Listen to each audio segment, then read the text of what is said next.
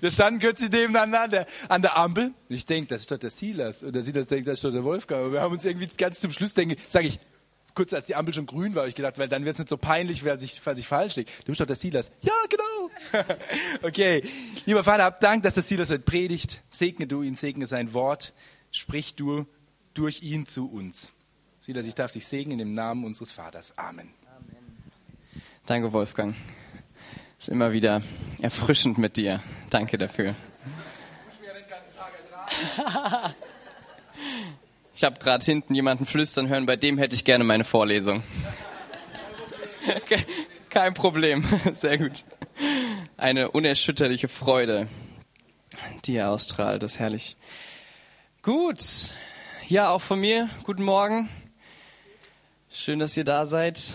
Ähm, ich lese einfach ganz kurz vor aus Kolosse 1, Vers 24 folgende und möchte euch einladen. Ich habe heute ein bisschen bewusst keine PowerPoint dazu gemacht. Ähm, nehmt euch einfach eure Bibeln raus oder Smartphones. Ich hoffe, ihr habt ähm, alle eine dabei, weil, genau, ich glaube, es ist wichtig, dass wir unsere Bibel lesen. Kolosser 1, 24 folgende. Nun freue ich mich in den Leiden, die ich für euch leide und erstatte an meinem Fleisch, was an den Leiden Christi noch fehlt für seinen Leib. Das ist die Gemeinde Ihr Diener bin ich geworden durch das Amt, das Gott mir gegeben hat, dass ich euch sein Wort reichlich predigen soll, nämlich das Geheimnis, das verborgen war seit ewigen Zeiten und Geschlechtern. Nun aber ist es offenbar seinen Heiligen, denen Gott kundtun wollte, was der herrliche Reichtum dieses Geheimnisses unter den Heiden ist, nämlich Christus in euch, die Hoffnung der Herrlichkeit. Den verkündigen wir und ermahnen alle Menschen und lehren alle Menschen in aller Weisheit, damit wir einen jeden Menschen in Christus vollkommen machen. Dafür mühe ich mich auch ab und ringe in der Kraft dessen, der in mir kräftig wirkt.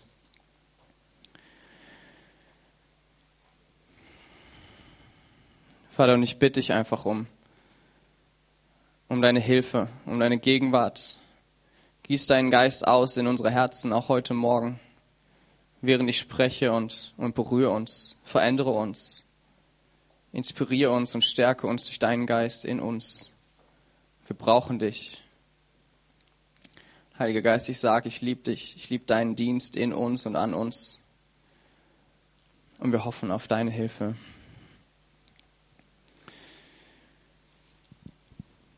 Amen. Genau, ich möchte heute einfach die Predigt um, um diesen Abschnitt beziehen, um, um meine Leiden an meinem Fleisch für euch alle. Na, egal. Ähm, nein, eigentlich eher um den zweiten Teil. ähm, ab, ab Vers 27. Entschuldigung. Ähm, wo, wo es einfach heißt, Christus in euch ist die Hoffnung der Herrlichkeit. Dass, dass dann jeder Mensch in Christus vollkommen gemacht werden soll, wie Paulus sagt, durch seinen Dienst an der Gemeinde. Und ich möchte euch einfach ein bisschen, bisschen mitnehmen, wie ich zu der Stelle kam, was mich bewegt hat in der Zeit. Uwe hat ja die letzten drei Wochen über, über die Jahresvision vom CZK gepredigt, aus 1. Petrus 3, Vers 9. Und ich habe mir diesen Vers einfach genommen und, und wollte da irgendwie anknüpfen und habe hab über den Vers nachgedacht, habe ihn immer wieder gelesen und den Kontext gelesen und das heißt dort, vergeltet nicht Böses mit Bösem oder Scheldwort mit Scheldwort, sondern im Gegenteil segnet, weil ihr dazu berufen seid, dass ihr Segen erbt. Und ich wollte über Segen sprechen. So, und dann, dann habe ich diesen Vers immer und immer wieder gelesen und bin irgendwie nicht über die erste Hälfte hinausgekommen, wo es heißt, vergeltet nicht Böses mit Bösem oder Scheldwort mit Scheldwort, weil wenn ihr, wenn ihr den Zusammenhang lest, dann, dann geht es wirklich darum, dass, ähm, dass wir sein sollen wie Christus, dass wir nicht so sein sollen wie die Welt, sondern, sondern wie er uns vorgelebt hat. Und da bin ich dran hängen geblieben und da müsst ihr jetzt durch mit mir. Ähm, und, und bin einfach über, genau, einfach an diesem, an diesem Vers hängen geblieben, bin, bin über die Bergpredigt gestolpert, habe gedacht, das ist was, was Gott uns aufgetragen hat. Das ist die Lehre Jesu, ähm, dass wir dass wir nicht so sein sollen wie die Welt, sondern dass wir sein sollen wie Jesus. In der Welt, aber nicht von der Welt. Und, und möchte dazu noch einen Vers vorlesen Ich lasse mir Zeit zum Blättern, dann könnt ihr es auch aufschlagen. Aus Römer 8, der mich einfach ja, zutiefst beschäftigt. Römer 8, Vers 29. Ich schenke mir jetzt mal den, den Zusammenhang, geht da echt, nehmt euch diese Stelle vor und, und was auch immer, betet es durch. 29 heißt es, denn die er ausgesehen hat, die hat er auch vorherbestimmt, dass sie gleich sein sollten dem Bild seines Sohnes, damit dieser der Erstgeborene sei unter vielen Brüdern. Der Erstgeborene unter vielen Brüdern. Wir sollen sein wie Jesus. Ja, ich war vor, vor ein paar Monaten war ich, war ich in Bad Homburg bei meinen Eltern. Mein Bruder wohnt noch zu Hause, der ist jetzt 17, hat sich taufen lassen letztes Wochenende. Ich war einfach so, so stolz auf ihn. Er stand dann vor der Gemeinde, hat sein Zeugnis gegeben und, und hat gesagt, er, er weiß einfach nicht, was er sonst machen soll mit seinem Leben. Er sieht keine Alternative, als es, als es ganz für Gott zu leben. Und ich war, war so stolz. Es war einer der schönsten Momente seit langem für mich als, als großer Bruder.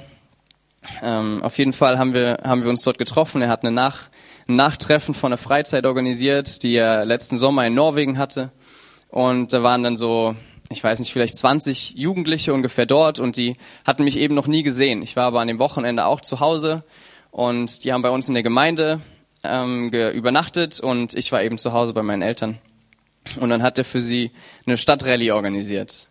Und dann sollten sie eben den Nachmittag über für, für zwei, drei Stunden durch die Stadt laufen und irgendwie ist eben Bad Homburg ein Kurort. Wir haben einen Kurpark, sollten dann dort von den nicht so leckeren Brunnen trinken und haben eben für jeden Becher Salzwasser, den sie da getrunken haben, Punkte bekommen und sollten dann eben bestimmte Stellen in der Stadt suchen und, und sollten irgendwie mit jemandem auf der Straße tanzen und solche Sachen. Hat er sich ganz viel Mühe gegeben, war wirklich schön und dann hat er mich eben noch in die Rallye eingebaut und hat gesagt, eine der Aufgaben auf diesem Zettel ist, ihr sollt meinen Bruder finden. Der ist Silas, der sieht aus wie ich. Und wenn ihr meinen Bruder kennt, dann ist es auch gar nicht so falsch. Der hat halt blonde Haare, nicht braune, aber sonst erkennt man uns schon, glaube ich. Und dann, dann bin ich eben wirklich für zwei, drei Stunden durch unsere Innenstadt in Bad gelaufen. Und es ist wahrscheinlich ein bisschen kürzer als die Kaiserstraße, so dieser Bereich von Europaplatz bis zu Kronenplatz. Ein bisschen kürzer, aber nicht so viel und man braucht so, so gute zehn Minuten von ganz unten nach ganz oben und dann bin ich einfach rumgelaufen, habe mich mal auf eine Bank gesetzt, ähm, durfte eben in keine Geschäfte, war wirklich einfach auf, der, auf dieser einen Hauptstraße, die Teil dieses Parcours war, den sie dort durchführen sollten. Und es waren vier Gruppen und es war immer unheimlich witzig, wenn ich dann so, so vier, ich kannte die auch nicht, ich hatte die noch nie gesehen, es waren dann immer vier, fünf Jugendliche, die sich irgendwie um Zettel gestellt hatten und, und Leute gefragt haben oder sowas. Und ich habe die dann erkannt, bevor sie mich erkannt haben. Und dann bin ich immer so ein bisschen um die rum und, und habe geschaut, naja, ich will es ihnen auch nicht zu schwer machen. Auf jeden Fall hat mich jede der vier Gruppen gefunden und erkannt. Und das hat mich total beeindruckt, wo ich dachte, wenn wenn irgendeiner von euch das machen würde, sucht den Silas. Ihr, niemand hätte eine Chance. Ihr könntet irgendwie noch sagen, braune Locken, dann vielleicht ein bisschen. Aber ohne jede Erklärung, das ist, er hat nur gesagt, das ist mein Bruder. Der sieht aus wie ich. Und jede der vier Gruppen hat mich erkannt. Manche haben mich ein bisschen länger verwirrt angeschaut, manche ein bisschen kürzer. Die einen, die haben mich sogar vorher gesehen, die, die sind auf mich zu, wir haben Augenkontakt aufgebaut und du bist Silas. So, es wird total beeindruckend für mich. Und wenn ich diesen Vers lese, denn die er ausgesehen hat, die hat er auch vorherbestimmt, dass sie gleich sein sollten dem Bild seines Sohnes. Wir, wir sollen aussehen wie Jesus. So, das ist die Vision, das ist, das ist die Lehre der Bergpredigt, das ist das, was Jesus uns aufträgt. Dass wir sein sollen, wie er ist. Wir sollen, wir sollen riechen, wir sollen klingen, wir sollen schmecken wie er. Wenn wir gedrückt werden durch, durch Umstände in unserem Leben, dann soll das aus uns rausfließen, was aus Jesus herausfließt. Und, und ich möchte euch einfach ermutigen heute Morgen, das ist unsere Berufung, das ist, was Jesus uns vorgesetzt hat und nicht weniger als das. Und wenn, wenn es unser Auftrag ist, dann ist es möglich. Und das ist mir fast das Allerwichtigste heute Morgen. Es ist möglich. Und ich möchte einfach jetzt gleich noch ein paar Punkte nennen, wie ich glaube, dass es möglich ist oder möglich geworden ist. Aber wenn ihr, wenn ihr heute nach Hause geht mit diesem Wissen, ich werde nicht zurückschrecken. Ich werde diesen Standard nicht runtersetzen. Ich will nicht weniger als sein wie Jesus, wenn ich sterbe. Das ist meine Berufung. Dafür lebe ich, um, um zu werden, wie er ist. Ich glaube, dann haben wir eine Vision in unserem Herzen, die uns einfach ein, ein Ziel geben kann für unser Leben. Und, und ich möchte euch einfach ermutigen, macht es, macht es fest für euch, so bald wie möglich. Ich muss einfach nachdenken, wenn ich, wenn ich ein Ziel habe und es ist weit weg und am Anfang fange ich an, einfach nur ein ganz kleines bisschen, einen kleinen Winkel an diesem Ziel vorbeizugehen, dann ist später, wenn ich 30, 40, 50 Kilometer von mir aus dem Fahrrad gefahren bin, bin ich am Ende weit weg von diesem Ziel. Wenn ich aber am Anfang den Winkel richtig einstelle, dann komme ich dort an. So, nehmt euch die Zeit. Ich meine, je jünger, desto besser für euer Leben dieses Ziel festzusetzen. Ich will, dass Gott sich durch mein Leben verherrlichen kann. Ich will sein wie Jesus. Ich möchte einfach noch mit einem Zitat diesen, diesen ersten Teil abschließen von Dietrich Bonhoeffer. Das hat er vor 80 Jahren gesagt, im Januar, vor, vor 80 Jahren und zwei Monaten. Die Restauration der Kirche kommt gewiss aus einer Art neuen Mönchtums, das mit dem Alten nur die Kompromisslosigkeit eines Lebens nach der Bergpredigt in der Nachfolge Christi gemeinsam hat. Ich glaube, es ist an der Zeit, hierfür die Menschen zu versammeln. Ich lese nochmal vor. Die Restauration der Kirche kommt gewiss aus einer Art neuen Mönchtums, das mit dem Alten nur die Kompromisslosigkeit eines Lebens nach der Bergpredigt in der Nachfolge Christi gemeinsam hat. Ich glaube, es ist an der Zeit, hierfür die Menschen zu sammeln.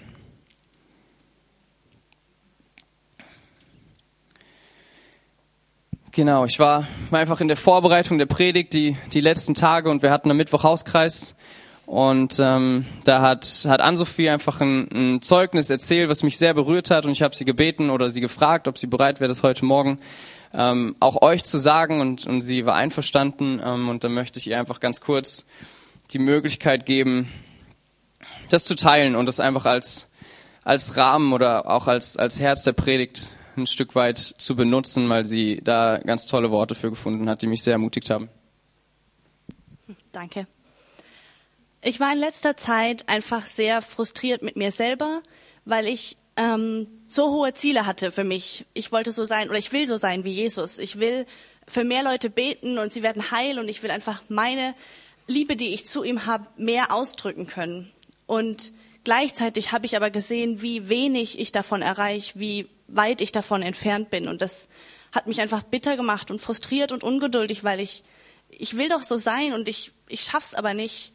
Ähm, und wo Gott einfach ganz toll zu mir gesprochen hat und gesagt hat, aber meine Ziele für dich sind, dass du es versuchst, dass du weitergehst, dass du nicht aufhörst. Und ähm, das ist das, was Gottes Herz erfreut, wenn ich das Rennen rennen für ihn und nicht aufhören, nicht aufgebe. Und gleichzeitig ist er dabei ein Gott, der mich immer noch kreiert, der noch nicht fertig ist mit mir und der ja einfach mich in Situationen bringt, die ich vielleicht nicht so toll finde und in denen ich mich nicht wohlfühle. Ähm, aber er ist es wert. Er ist es wert, weiterzumachen und ja, dass ich nicht irgendwann arrogant im Himmel ankomme und es gerade so geschafft habe, und dann sehe, wie viel ich es hätte besser machen können, sondern er ist wirklich ein Gott, der mich vielleicht auch drückt, ähm, aber das aus Liebe ist und es zu meinem Besten ist, ähm, weil ich es so viel besser machen kann und ja, dass ich einfach nicht aufhöre, das Rennen zu rennen für ihn, weil ja, er es wert ist. Er ist es wert. Genau. Danke an Sophie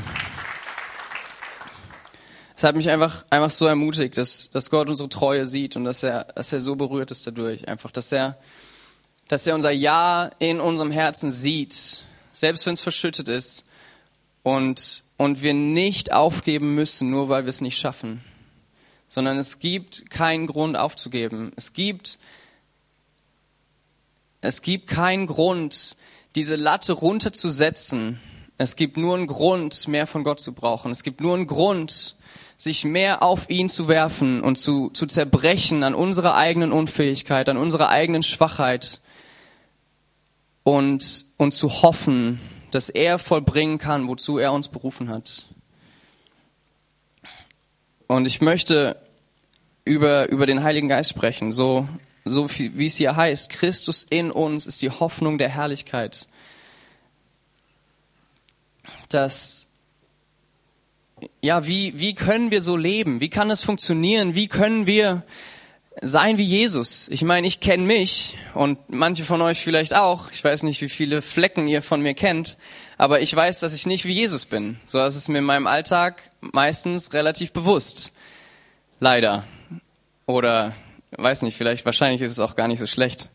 Aber ich, ich glaube, dass wir in einer Zeit leben, wo uns vielleicht bewusster wird als je, als Gemeinde oder als, als Leib Christi, dass die Welt nicht uns braucht. So, wenn wir, wenn wir einfach sehen, was auf der Welt passiert, ich kann nicht helfen.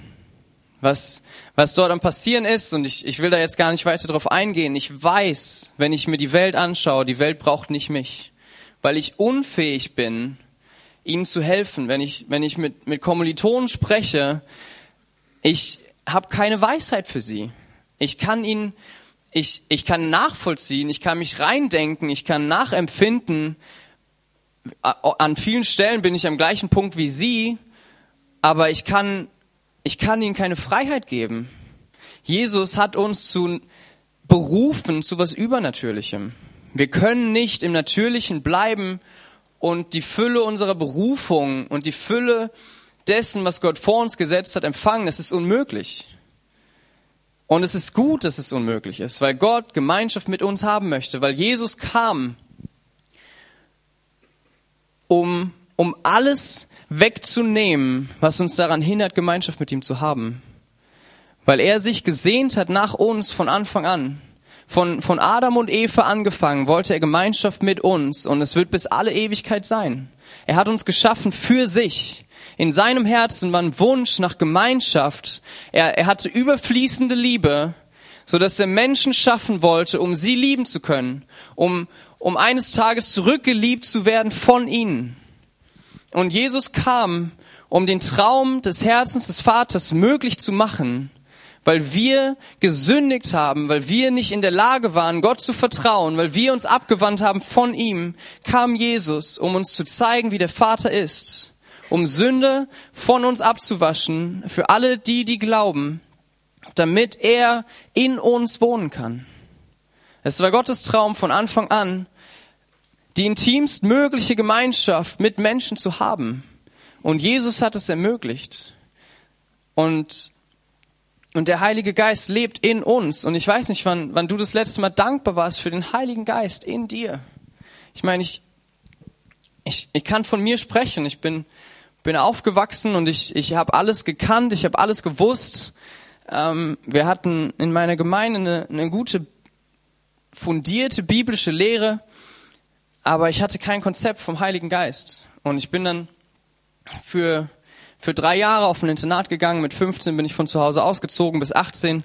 Und in dieser Zeit bin ich dann einfach konfrontiert worden mit, mit dem, was die Menschen oder in meinem Alter machen, was meine Generation tut, wie sie leben, die Entscheidungen, die sie treffen, dass, dass eben jeden Samstagabend getrunken wurde bis, bis zum Vergessen.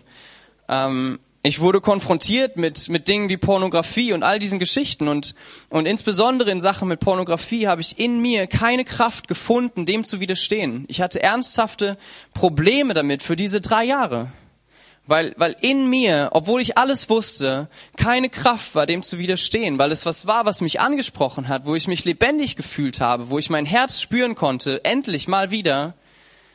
Und, und alles, was ich wusste, hat mir nicht geholfen.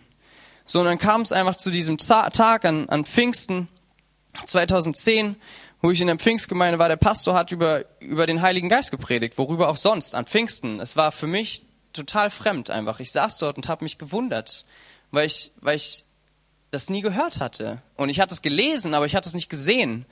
Und dann, dann bin ich eben, ohne dass ich es wirklich wollte, bin ich nach, der, nach dem Gottesdienst vor, habe für mich beten lassen, dass der Heilige Geist mich erfüllt.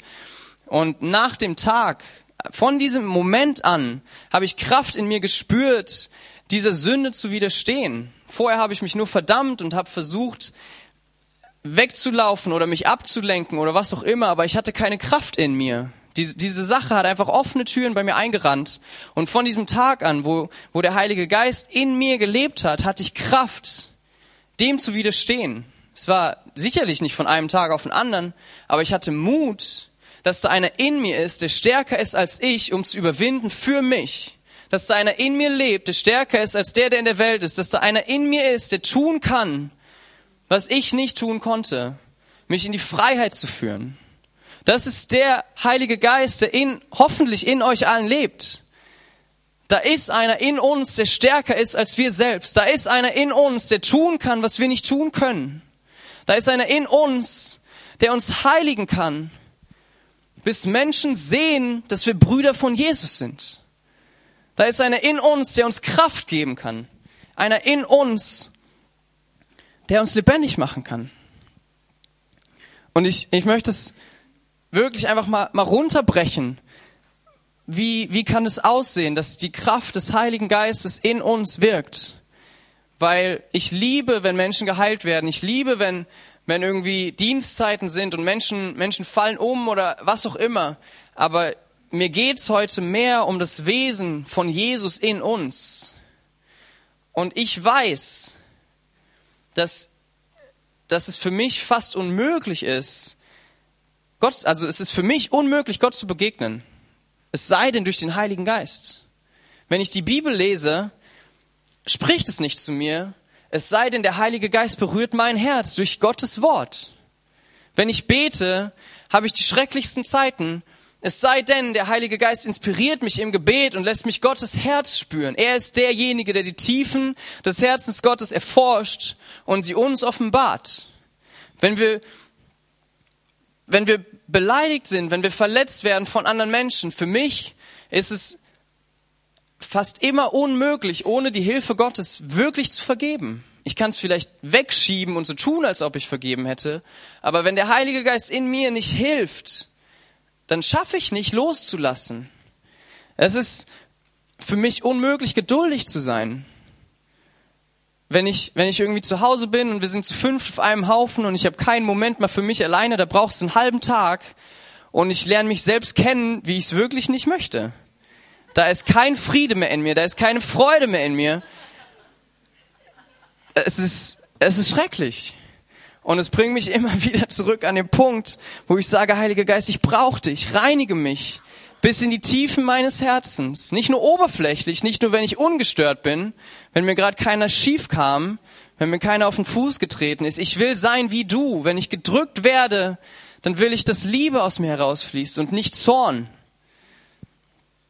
Aber es geht nur durch den Heiligen Geist. Wenn wir, wenn wir jemals Hoffnung hatten in unserem Herzen, dann könnt ihr euch sicher sein, der Heilige Geist in euch hat euch geholfen zu hoffen. Wenn ihr jemals glauben konntet, dann war es der Heilige Geist, der in euch die Gabe des Glaubens freigesetzt hat. Wenn ihr, wenn ihr jemals, wie ich, wie ich gesagt habe, wenn ihr jemals Sünde überwunden habt, nicht nur für einen halben Tag, was ja ein Anfang sein kann, aber wenn ihr jemals Sünde überwunden habt, dann hat euch der Heilige Geist befähigt, dem zu widerstehen. Wenn ihr jemals gehorsam gewesen seid, Jesus gegenüber, sei es der Bibel gegenüber oder dem, wenn der Heilige Geist zu uns spricht, dann hat euch der Heilige Geist dazu befähigt, sich Jesus und seine Leidenschaft unterzuordnen. Denn Paulus ist ganz klar, das Fleisch ist nicht in der Lage, die Werke Christi zu vollbringen. So worauf sollten wir hoffen, als auf den Heiligen Geist in uns, auf sein Wirken in unserem Bauch und, und in unserem Leben. Wenn du ich meine, ich habe noch viel mehr aufgeschrieben, diese Punkte. Macht es einfach für euch, wo, wo ihr den Sieg Gottes, den, den Sieg Jesu Christi in eurem Leben erfahren habt. Das war der Heilige Geist, der euch geholfen hat. Wir sind hoffnungslos ohne Gott in uns. Wir, wir können das sehen einfach im Alten Testament, dass äh, auf dem, auf dem Berg Sinai ist Gott Israel begegnet und sie sind weggelaufen. So, es war die, die Herrlichkeit Gottes, seine Freundlichkeit, seine Güte, seine Liebe waren so erschütternd und erschreckend, dass sie gesagt haben, Mose, geh du, ich bin ja nicht lebensmüde. Die haben Mose vorgeschickt und sich ein Kalb geschmolzen. weil sie damit irgendwie besser umgehen konnten. Und, und es ist doch die gleiche Offenbarung Gottes, die Jesus uns nahegebracht hat, nur so, dass wir sie aushalten können. Irgendwie in einer menschlichen Form, in einem menschlichen Körper, so dass wir erkennen können, wie Gott ist, weil wir nicht weglaufen, bevor wir überhaupt die Oberfläche seines Herzens angekratzt hätten. Und, und wenn wir die Gemeinschaft mit Gott nicht haben, so wie es, wie es bei Israel war, dann haben wir keine Chance, Gott gefällig zu leben. So, wir können Gott nur gefallen, wenn wir Glauben haben. Und wenn wir ihn nicht kennen, dann können wir nicht glauben. Und dann, dann können wir kein, kein Gott wohlgefälliges Leben führen. Es ist der Heilige Geist, Gott in uns, der uns befähigt, Gott wohlgefällig zu leben. Es sind nicht wir, es ist nicht unser Eifer, es ist nicht unser, unser Laufen, sondern Gottes Gnade, Gottes Gunst auf unserem Leben, dass er uns gerufen hat und nicht nur gerufen, sondern bestimmt hat zu sein wie Jesus. Und es ist sein Werk in uns. Ich finde es so faszinierend einfach, dass, dass Gott Israel erwählt hat, um sich selbst zu verherrlichen. Ich bin überzeugt davon und ich bete einmal die Woche im IHOP Karlsruhe für Israel. Und ich für mich bin überzeugt, ich bete für Israel, weil Gott sein Wesen und sein, sein Herz in der Bibel an, an die Zukunft Israels gebunden hat. So, wenn jetzt, wenn jetzt wir alle als Deutsche sterben, dann bleibt Gott, wer er ist. Wenn aber ganz Israel vernichtet wird, dann wäre Gott seinem Wort nicht treu gewesen und er ist nicht mehr, wer er ist. Das ist die besondere Stellung Israels. Sie sind das Volk, an das Gott selbst sich gebunden hat. Und deswegen beten wir oder ich für Israel. Und ich glaube, wir alle sollten das tun, weil wir eifrig sein sollten, zu sehen, dass Gottes Verheißung und Gottes Wesen offenbar werden. Dass er treu ist seinem Wort gegenüber und es wird offenbar werden an Israel. Und ich um ehrlich zu sein, ich beneide Israel nicht darum, dass Gott sie erwählt hat, weil er sie erwählt hat, um sich selbst an ihnen zu verherrlichen. Und ich habe mich gefragt, warum Israel? Gott sagt, nicht weil ihr, weil ihr stark wart, nicht weil ihr groß seid, nicht weil ihr besser seid als die Völker, sondern weil ihr schwach seid.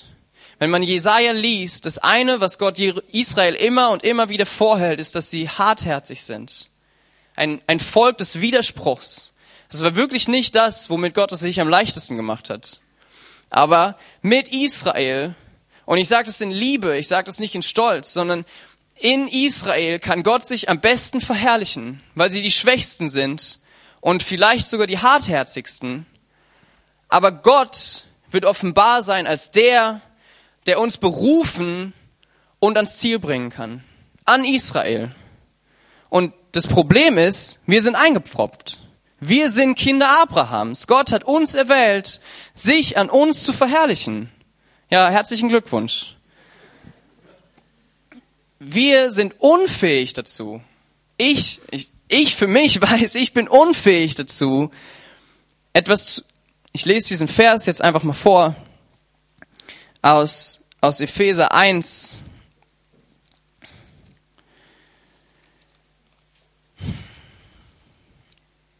Epheser 1, Vers 12, damit wir etwas sein zum Lob seiner Herrlichkeit, die wir zuvor auf Christus gehofft haben.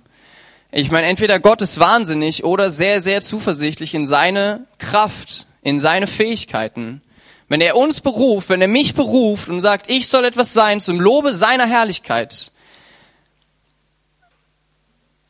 ich, keine Ahnung, dann dann weiß ich, dass ich das nicht vollbringen kann.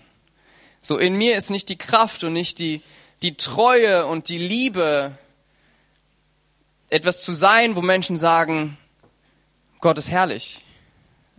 Ich kann das nicht und ich, ich bin daran am, am Zerbrechen und ich bin dankbar dafür, weil ich aufhören möchte, aus meiner Kraft und aus meiner Fähigkeit zu laufen und zu glauben, dass Gott stark ist in mir, obwohl ich schwach bin.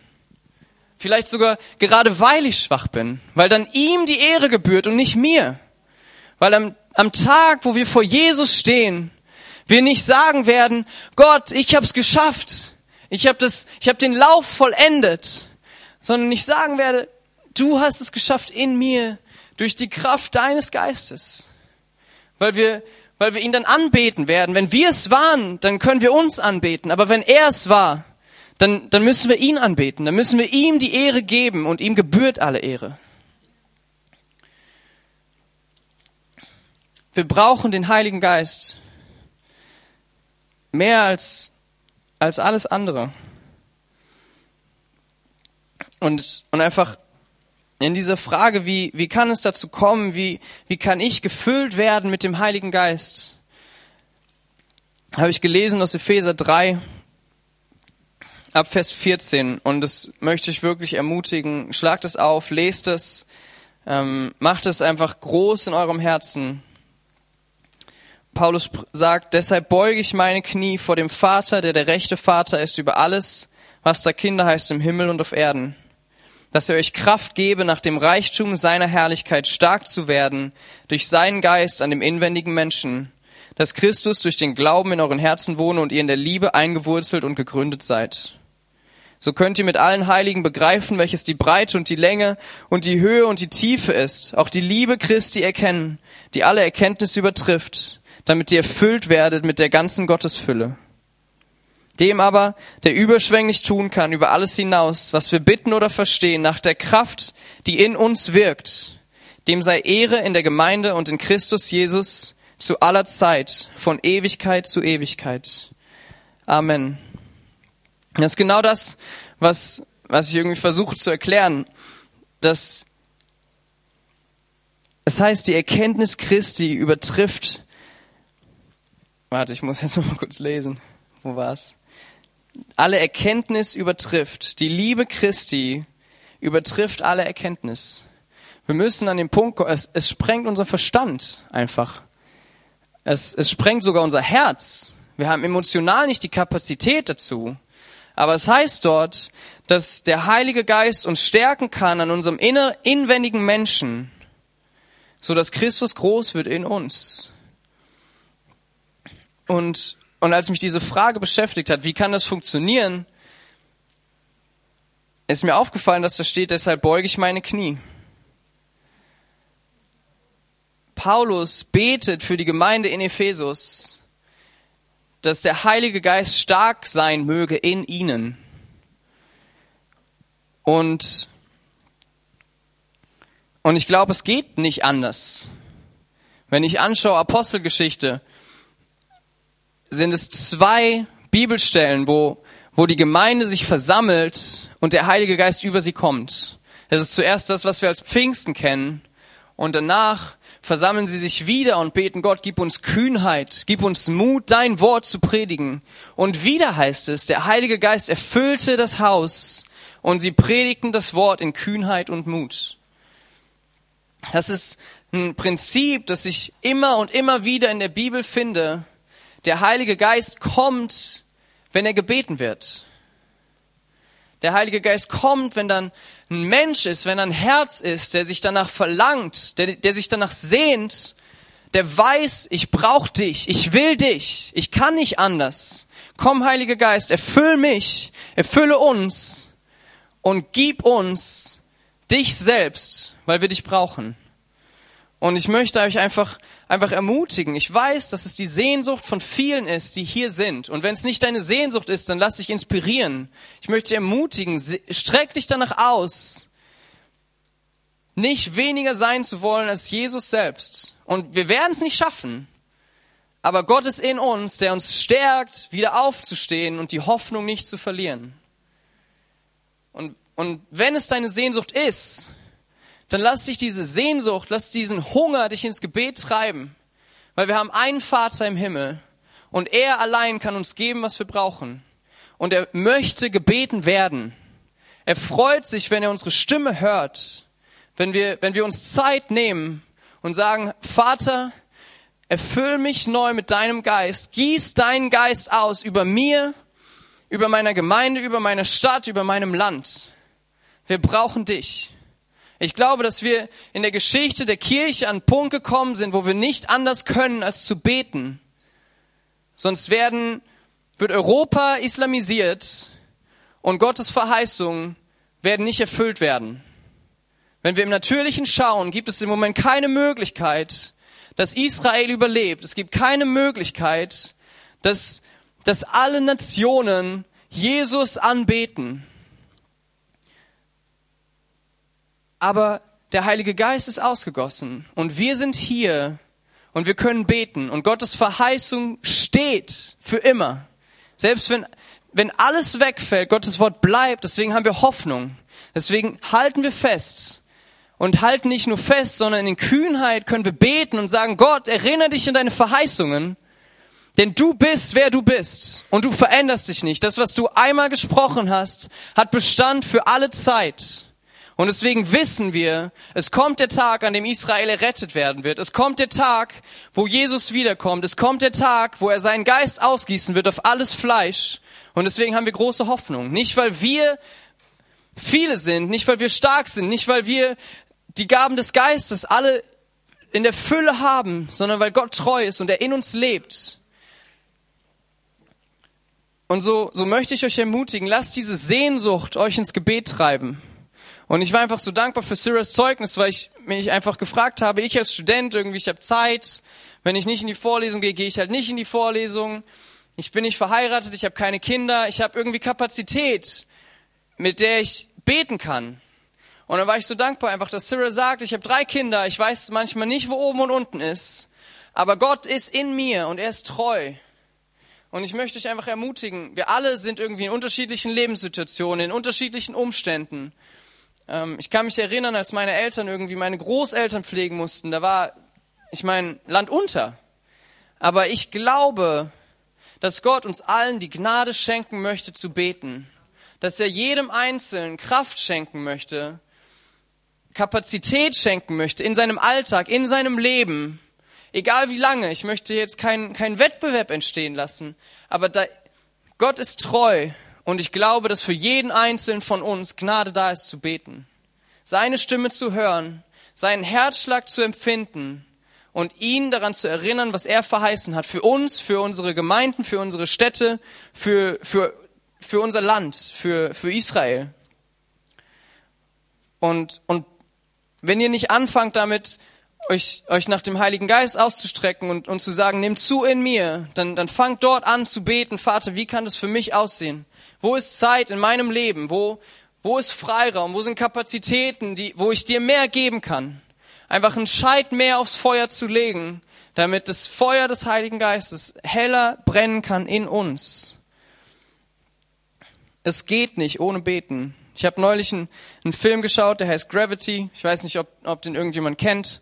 So eine Geschichte von, von hauptsächlich zwei Astronauten, die dort in so einem, so einem Raumschiff unterwegs sind und dann kommt irgendein Sonnensturm, was auch immer und, und das Raumschiff wird zerstört und es kommt zu dieser Situation, wo nur noch die eine Astronautin überlebt hat. Sie ist in so einer, wie so ein Rettungsboot, so eine Kapsel, mit der sie durchs All fliegt und der Antrieb ist kaputt.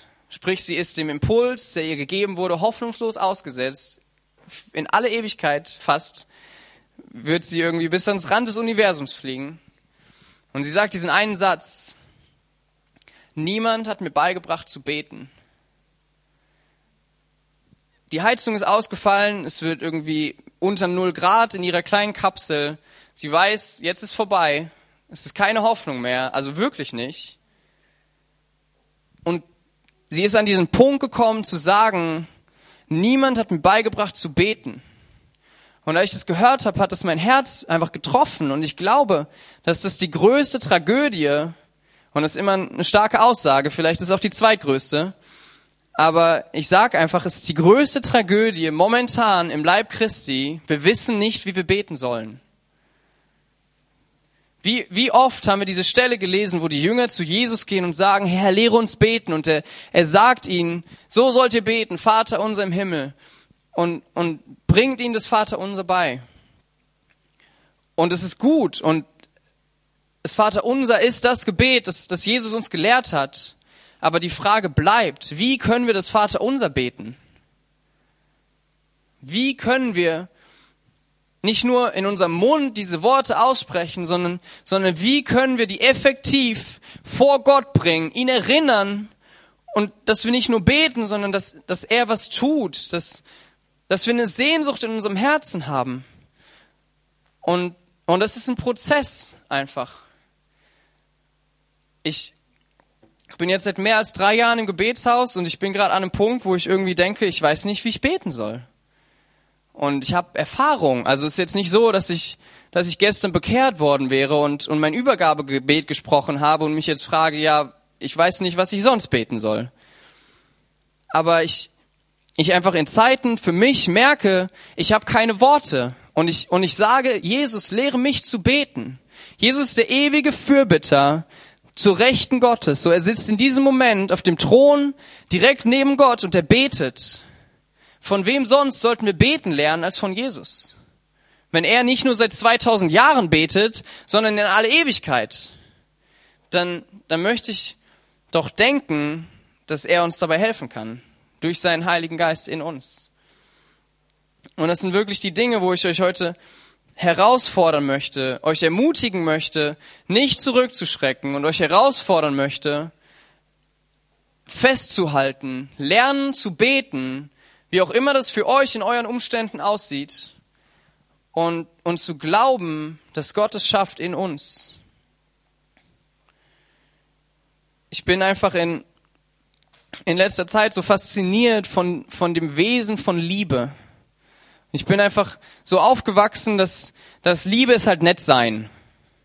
Und, und wenn Jesus gesagt hat, lieb euer Nächsten, dann war das für mich immer, ich will höflich sein, ich will die nicht beleidigen, ich will Rücksicht auf die nehmen, ich möchte möglichst mich so verhalten, dass, dass die danach irgendwie nicht, nicht stundenlang vor Gott sitzen müssen, um zu ringen, dass sie mir vergeben können.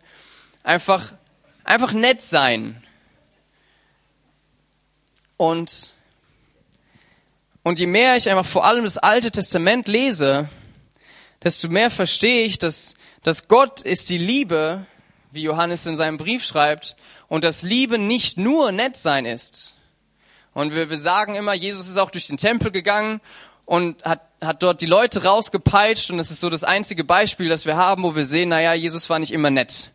Und dann auf Männerkonferenzen wird immer gesagt, ihr müsst nicht immer sein wie der brave Jesus, ähm, aber sonst fehlen uns irgendwie die Beispiele, habe ich manchmal das Gefühl.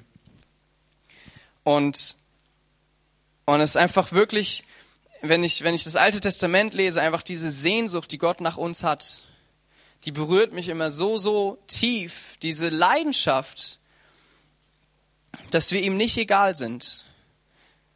Also eine, eine Lüge, mit der ich auch ein Stück weit aufgewachsen bin, ist, dass Liebe so ein bisschen gleichgültig ist. Der liebe Gott im Himmel, der auf den Wolken sitzt und zuguckt und eigentlich sind wir ihm egal. Aber es gibt kaum größeren Kontrast zu Liebe als Gleichgültigkeit, sondern Liebe ist involviert. Liebe sehnt sich nach, nach Nähe, nach, nach Ganzheit. Wenn, wenn ihr schon mal verliebt wart, dann wisst ihr, Liebe sehnt sich nach Exklusivität. Da ist ein Wunsch da, einen Bereich vom Gegenüber zu kennen, den niemand anders kennt, dem anderen näher zu sein als jeder andere. Und, und das ist, das ist Gottes Realität. Das ist das, was in seinem Herzen passiert, dass er nicht nur nett ist und versucht uns nicht zu beleidigen oder uns ein möglichst schönes Leben zu ermöglichen, und uns deswegen zu segnen, sondern Jesus sehnt sich nach unserer Liebe, nach unserer Aufmerksamkeit mit Kraft. Im Herzen von Jesus eine Kraft, wie wir sie uns nicht vorstellen können. Wenn, wenn es heißt, er spricht und die Sonne ist, dann gibt uns das vielleicht ein kleines, eine kleine Idee von der Kraft, von der Kapazität, von Stärke im Herzen von Jesus.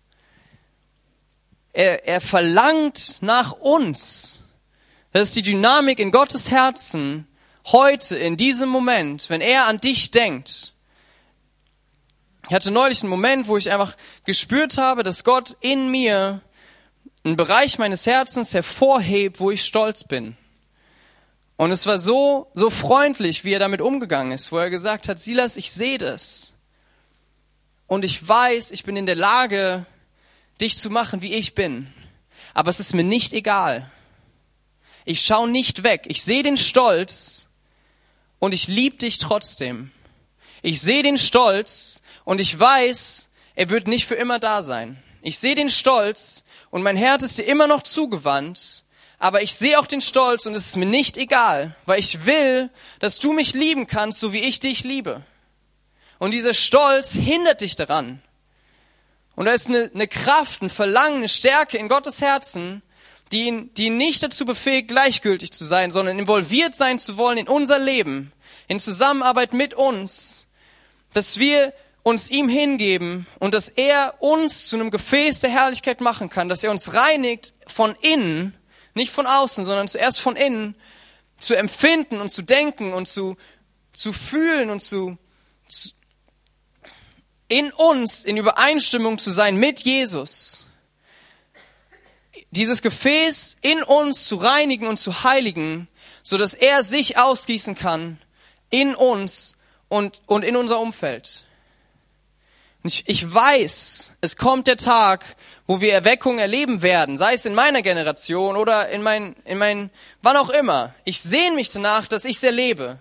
Aber es kommt der Tag, wo es eine Realität sein wird, nicht nur eine Verheißung, nicht nur Wahrheit, sondern auch eine Realität für Menschen auf der Erde, dass, dass diese Ketten zerbrochen werden, dass die Kranken geheilt werden, in einem Maß, wie wir es jetzt einfach noch nicht erleben. Aber wenn dieser Tag kommt, dann müssen wir gereinigt sein an unserem inneren Menschen. Weil wenn, wenn die Toten auferstehen, wenn ich bete und ich denke, ich war's, dann bin ich in diesem Moment nicht mehr qualifiziert dazu, die Toten auferstehen zu lassen, weil nur Jesus vorangegangen ist, der erste auferstanden ist, der erste Lebendige, der den Tod überwunden hat und er allein hat die Macht, die Toten auferstehen zu lassen. Und wenn da in meinem Herzen Stolz ist, dann, dann kann ich es vielleicht einmal, aber danach bin ich disqualifiziert, weil mein Herz sich überhoben hat, was die Sünde Satans war. Und deswegen sehne ich mich danach und möchte euch ermutigen zu glauben und daran festzuhalten, dass Gott es vollbringen kann. Wenn ich in mein Herz schaue, dann tendiere ich dazu, die Hoffnung zu verlieren. Aber wenn ich auf Gott schaue, dann sehe ich den Eifer, die Sehnsucht in seinen Augen, mich zu etwas zu machen zum Lob seiner Herrlichkeit, mich zu etwas zu machen, das ihn verherrlicht. Nicht, weil ich toll bin, sondern weil er mich in seiner großen Gnade erwählt hat. Und genauso jeden Einzelnen hier. Dass es nicht ist, weil wir was vollbracht hatten, dass, dass wir besser sind als andere, sondern er hat uns erwählt aus Gnade, aus seinem freien Ratschluss heraus. Und, und in seinen Augen ist eine Zuversicht, dass er vollbringen kann, was er verheißen hat. In meinem Leben und in deinem Leben. Und alles, was ich möchte, ist ein Herz zu haben, das Ja ruft, das sich nach ihm sehnt, nach mehr von ihm in mir, dass, dass ich abnehme und er zunehmen kann, dass ich die Werke Christi tun kann, nicht die Werke des Silas, dass ich in seiner Kraft wandle, nicht in meiner Kraft, weil die Welt Jesus braucht. Und ich mich hingeben möchte und mein Herz danach verlangt, ein Körper zu sein, in dem Gott wohnen kann. Einen Geist zu haben, der von Gott besetzt ist, um der Welt zu zeigen, wie Jesus ist. Weil er nicht mehr hier ist, aber wir hier sind. Und weil er uns in seiner Kühnheit und in seiner Zuversicht, in seiner vollkommenen Herrschaft dazu auserwählt hat, der Welt zu zeigen, wie er ist.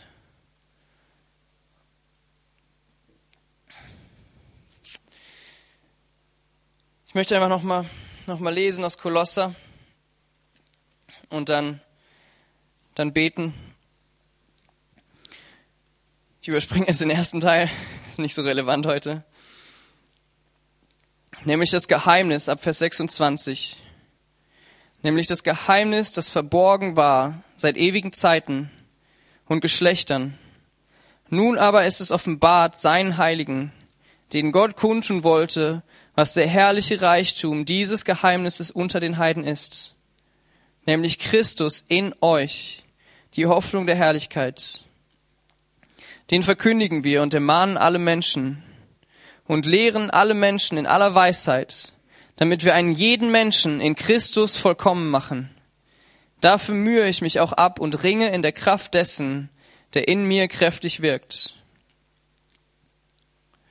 möchte einfach nochmal betonen, dieses dafür mühe ich mich. Weil wir, weil wir auch auf der anderen Seite runterfallen können und sagen, der Heilige Geist ist ja in mir, der soll man machen. Aber es, es braucht die Zusammenarbeit von Gott und Mensch. Weil wir einen freien Willen haben, dass wir werden, wie Jesus ist. Er sehnt sich danach, Gemeinschaft mit uns zu haben, eine Beziehung zu leben. Deswegen hat er uns schwach gemacht, damit wir ihn brauchen. Und deswegen hat er uns einen freien Willen gegeben, damit er uns braucht. Das ist freiwillig sein, freiwilliges Opfer. Ein freiwilliges, wohlgefälliges Opfer, das ihn erfreut.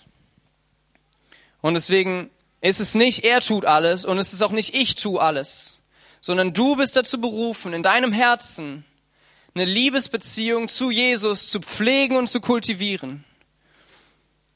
Und ich weiß, dass der Heilige Geist uns dazu befähigt, wenn wir wollen. Ich möchte euch ermutigen, einfach, wenn ihr, wenn ihr die Bibel lest, der Heilige Geist kann euch berühren. Er möchte euch berühren. Er möchte euch Jesus zeigen. Er möchte, dass wenn wir die Bibel lesen, dass wir, dass wir berührt sind, dass wir emotional berührt sind, dass wir verstandesmäßig berührt sind. Aber wir müssen es lesen. Wenn wir beten, möchte er uns sein Herz offenbaren, möchte er uns zeigen, was ihn bewegt, möchte er, möchte er uns Einblick geben in das, was er am Tun ist. Aber wir müssen beten. Das, das kann er uns und das wird er uns nicht abnehmen.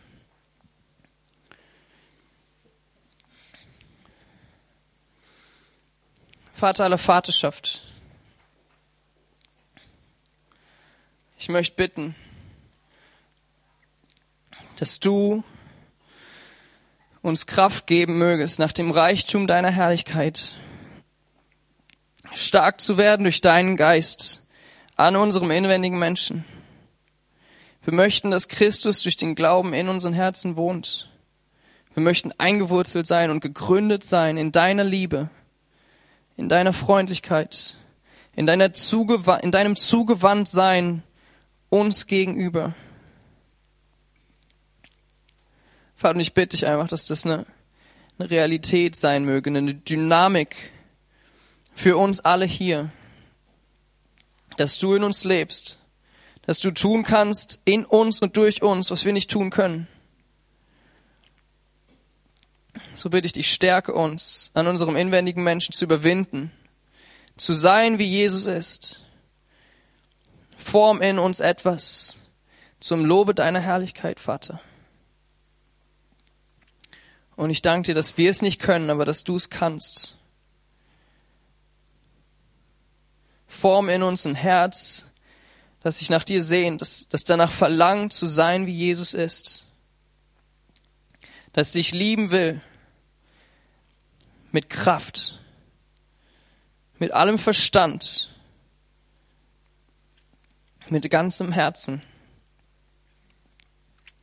Und ich danke dir, Vater, dass wir in Zuversicht beten dürfen, weil du es verheißen hast. Weil Paulus es gebetet hat, weil du es gesprochen hast. Und so vertrauen wir, dass du genug bist für uns, dass du genug bist in uns, Heiliger Geist. Ich liebe dich. Und ich danke dir, dass du es aushältst in mir. Ich danke dir, dass du nicht gehst, sondern dass du Christus formst in meinem Herzen, in meinem Wesen. Dass du so eifer, eifersüchtig bist, dass du so eifrig bist, dass du nicht aufgibst, dass du mich nicht aufgibst und dass du uns nicht aufgibst, dass du dieses Land nicht aufgibst. Denn der Löwe von Juda und das Lamm sitzen auf dem Thron und werden ein herrliches Erbe haben. In Jesu Namen. Amen.